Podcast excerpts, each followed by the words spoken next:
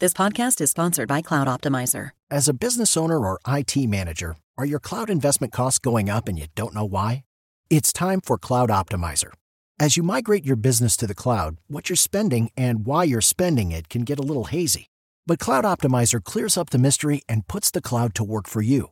Cloud Optimizer starts by analyzing usage patterns, right sizing resources, leveraging discounts you may not be aware of, implementing automation, and much more. And by reducing unnecessary expenses and maximizing performance, Cloud Optimizer guarantees you a savings of five times what you spend for their service. As you utilize cloud based services more and more, you don't have to lose sight or control of your spend. You can stay agile, streamline your costs, and optimize your performance, plus save significant money with Cloud Optimizer. Make the cloud work for you with Cloud Optimizer. Get a free assessment and find out how much you can save by going to cloudoptimizer.com. Go to cloudoptimizer.com for your free assessment. That's cloudoptimizer.com.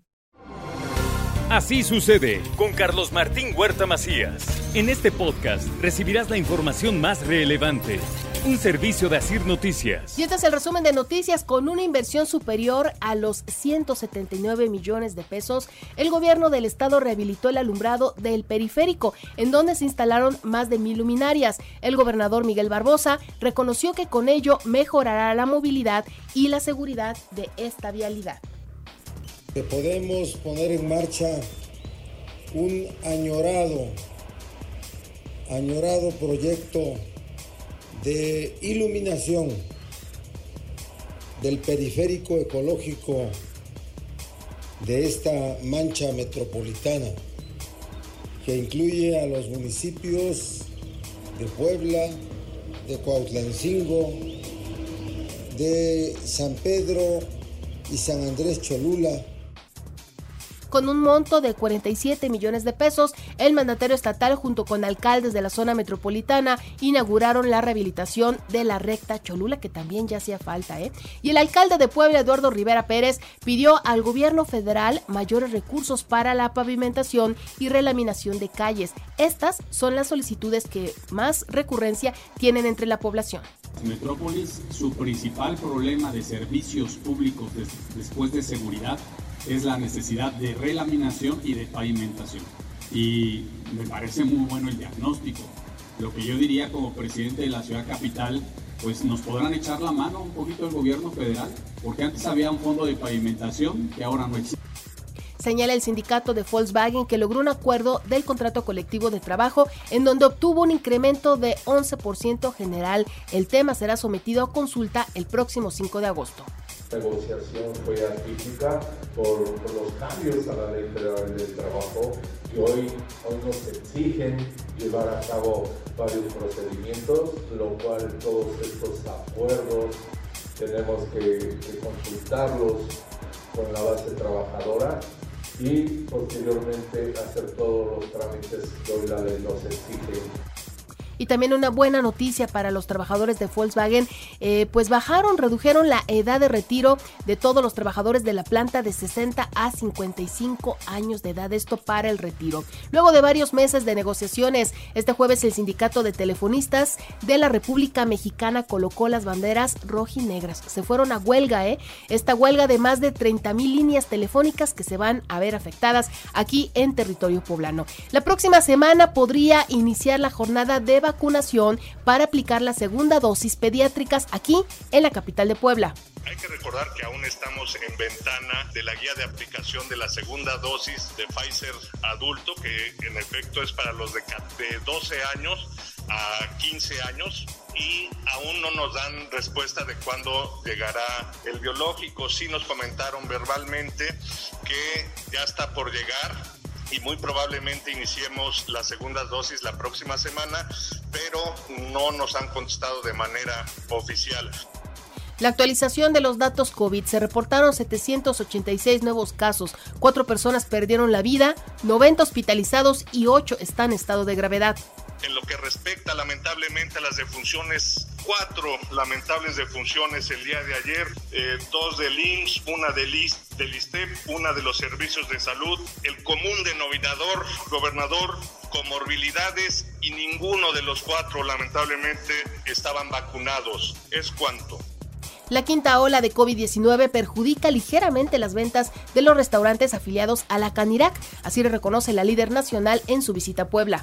Sí vemos que hay un temor de la población, sobre todo los grupos de riesgo, los que no están vacunados, de asistir a los restaurantes y se ha sentido un pequeño, pues una pequeña baja en los, en los negocios, pero no es un tema muy importante. Sabemos en algunos estados que ha aumentado el número de contagios y esos están empezando a tomar medidas. Ya vimos ahí en Tamaulipas Tamaulipas que hay las primeras este, señales de que se puede cambiar el, el semáforo inadmisible la existencia de grupos de autodefensa en Puebla, así lo dijo el gobernador Miguel Barbosa. Confirmó seis muertos y un número indefinido de heridos tras el enfrentamiento en Jolalpan.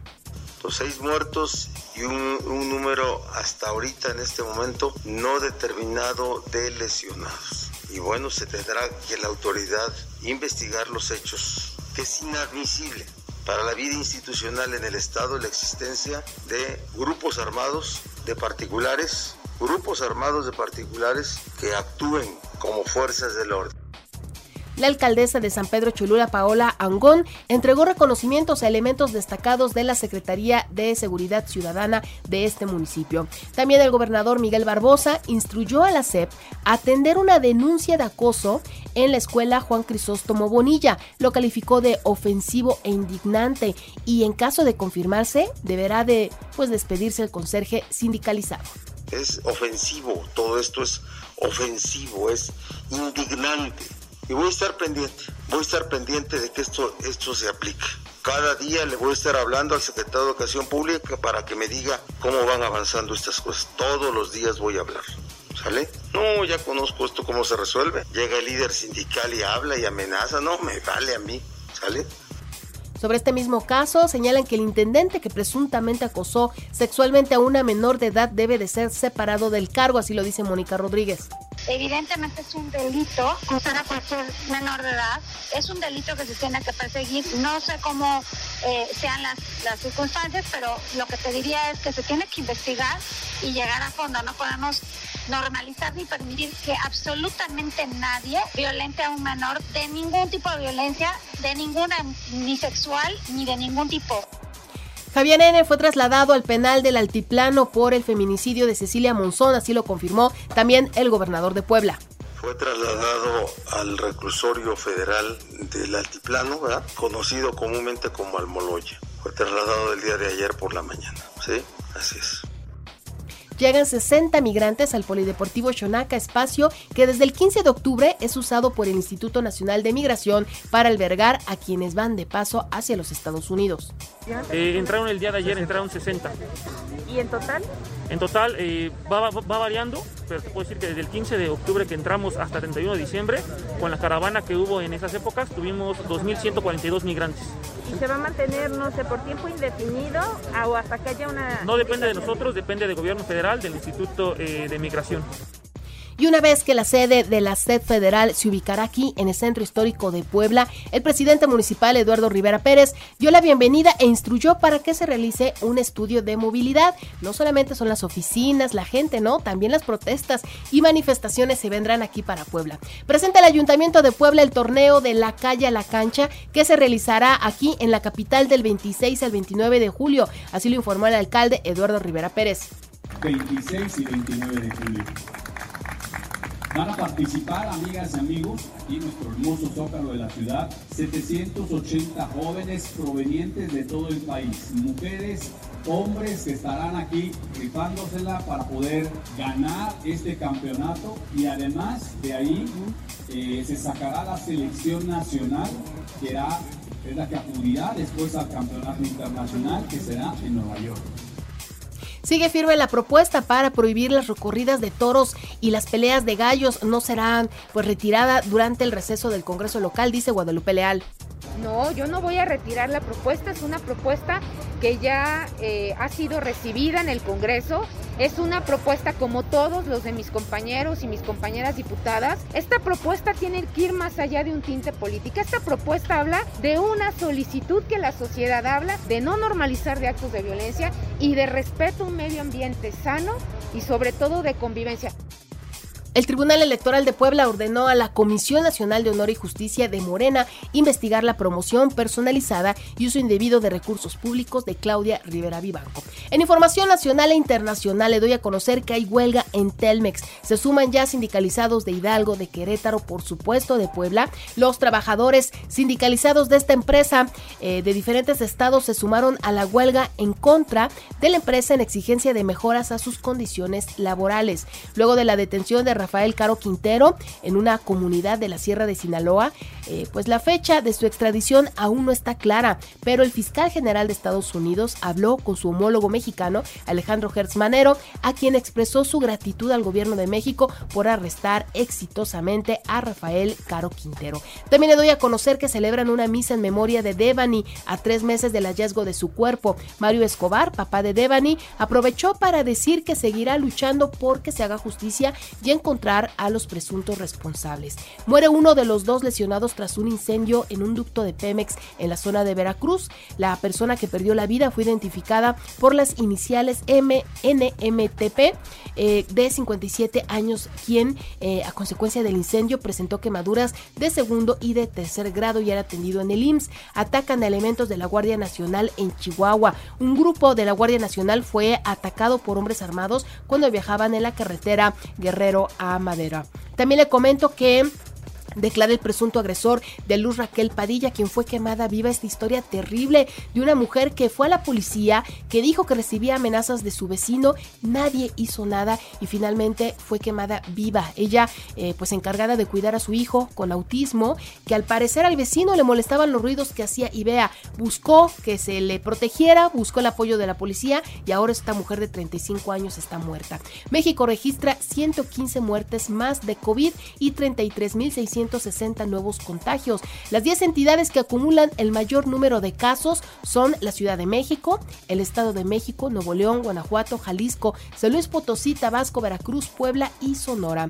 Y Donald Trump abrió el camino a la anarquía y a la corrupción, así lo dice el Comité de Asalto al Capitolio, este comité que investiga el asalto al Capitolio por parte de fanáticos del entonces presidente Donald Trump, aseguró que el exmandatario abrió el camino hacia la anarquía y la corrupción. En la información de los deportes, el Monterrey goleó 3-0 al Querétaro en la jornada 4 de la Apertura 2022. Este viernes, Mazatlán se medirá a San Luis a las 19 horas y Necaxa ante Juárez a las 21 horas. El Puebla viajará a la Ciudad de México para medirse al Cruz Azul este sábado a las 19 horas. Los Pumas confirmaron a Dani Alves como refuerzo. El brasileño llegará a México para firmar su contrato.